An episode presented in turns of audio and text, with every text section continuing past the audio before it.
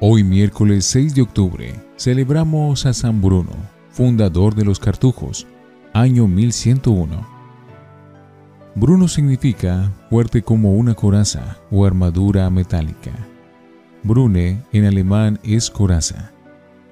Este santo se hizo famoso por haber fundado la comunidad religiosa más austera y penitente, los monjes cartujos, que viven en perpetuo silencio y jamás comen carne ni toman bebidas alcohólicas. Nació en Colonia, Alemania, en el año 1030. Desde joven demostró poseer grandes cualidades intelectuales y especialísimas aptitudes para dirigir espiritualmente a los demás. Ya a los 27 años era director espiritual de muchísimas personas importantes. Uno de sus dirigidos fue el futuro Papa Urbano II. Ordenado sacerdote, fue profesor de teología durante 18 años en Reims y canciller del señor arzobispo. Pero al morir este, un hombre indigno llamado Manasés se hizo elegir arzobispo de esa ciudad. Y ante sus comportamientos tan inmorales, Bruno lo acusó ante una reunión de obispos y el sumo pontífice destituyó a Manasés le ofrecieron el cargo de arzobispo a nuestro santo, pero él no lo quiso aceptar, porque se creía indigno de tan alto cargo. El destituido en venganza le hizo quitar a Bruno todos sus bienes y quemar varias de sus posesiones. Una narración aterradora lo hizo cambiar de rumbo. Dicen que por aquel tiempo oyó Bruno una narración que le impresionó muchísimo. Le contaron que un hombre que tenía fama de ser buena persona, pero que en la vida privada no era nada santo. Cuando le estaban celebrando su funeral, habló tres veces. La primera dijo, he sido juzgado. La segunda, he sido hallado culpable. La tercera, he sido condenado. Y decían que las gentes se habían asustado muchísimo y habían huido de él y que el cadáver había sido arrojado al fondo de un río caudaloso. Estas narraciones y otros pensamientos muy profundos que bullían en su mente llevaron a Bruno a alejarse de la vida mundana y dedicarse totalmente a la vida de oración y penitencia, en un sitio bien alejado de todos. Funda la Cartuja Teniendo todavía abundantes riquezas y gozando de la amistad de los altos personajes, de una gran estimación entre la gente, y pudiendo, se aceptaba, ser nombrado arzobispo de Reims, Bruno renunció a todo esto y se fue de monje al monasterio de San Roberto en Molesmes.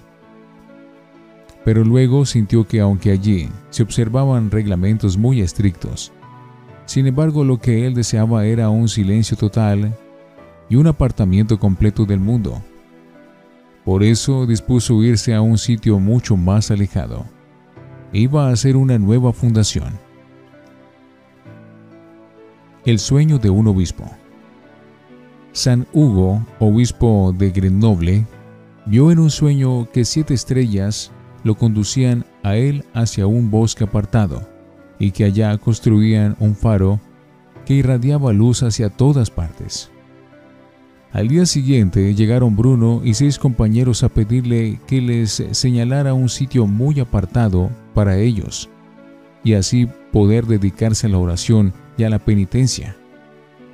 San Hugo reconoció en ellos lo que había visto en sueños, y los llevó hacia el monte que le había sido indicado en la visión.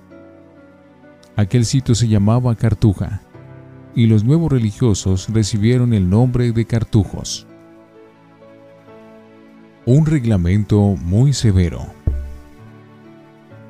San Bruno redactó para sus monjes un reglamento que es quizá el más severo que ha existido para una comunidad.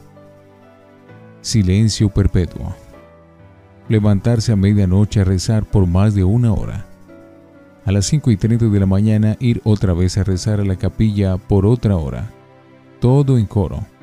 Lo mismo a mediodía y al atardecer. Nunca comer carne ni tomar licores. Recibir visitas solamente una vez por año.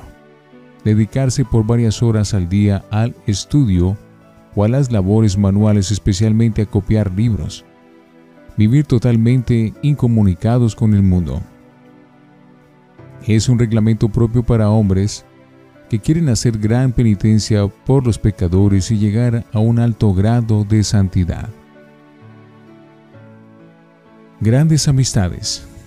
San Hugo llegó a admirar tanto la sabiduría y la santidad de San Bruno, que lo eligió como su director espiritual, y cada vez que podía se iba al convento de la Cartuja a pasar unos días en silencio y oración y pedir los consejos del santo fundador.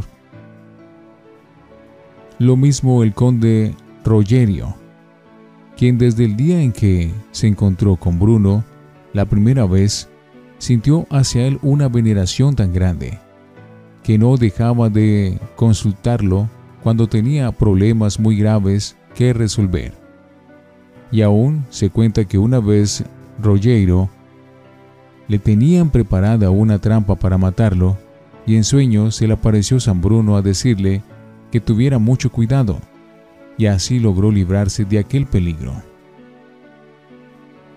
Consultor del Sumo Pontífice.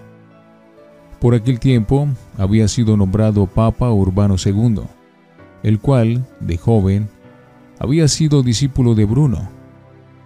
Y al recordar su santidad y su gran sabiduría y su don de consejo, lo mandó ir hacia Roma a que le sirviera de consejero. Esta obediencia fue muy dolorosa para él, pues tenía que dejar su vida retirada y tranquila de la cartuja para irse a vivir en medio del mundo y sus afanes. Pero obedeció inmediatamente. Es difícil calcular la tristeza tan grande que sus monjes sintieron al verle partir para lejanas tierras. Varios de ellos no fueron capaces de soportar su ausencia y se fueron a acompañarlo a Roma. Y entonces el conde Rogeiro le obsequió una finca en Italia y allá fundó el santo un nuevo convento, con los mismos reglamentos de la cartuja. Los últimos años del santo los pasó entre misiones que le confiaba al sumo pontífice y largas temporadas en el convento dedicado a la contemplación y a la penitencia su fama de santo era muy grande. Murió el 6 de octubre del año 1101, dejando en la tierra como recuerdo una fundación religiosa que ha sido famosa en todo el mundo por su santidad y su austeridad.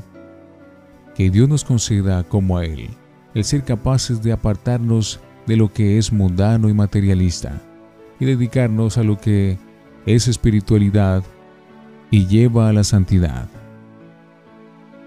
que sean pocas tus palabras. Coelet 5.1 Palabra de Dios, te alabamos Señor. San Bruno, ruega por nosotros.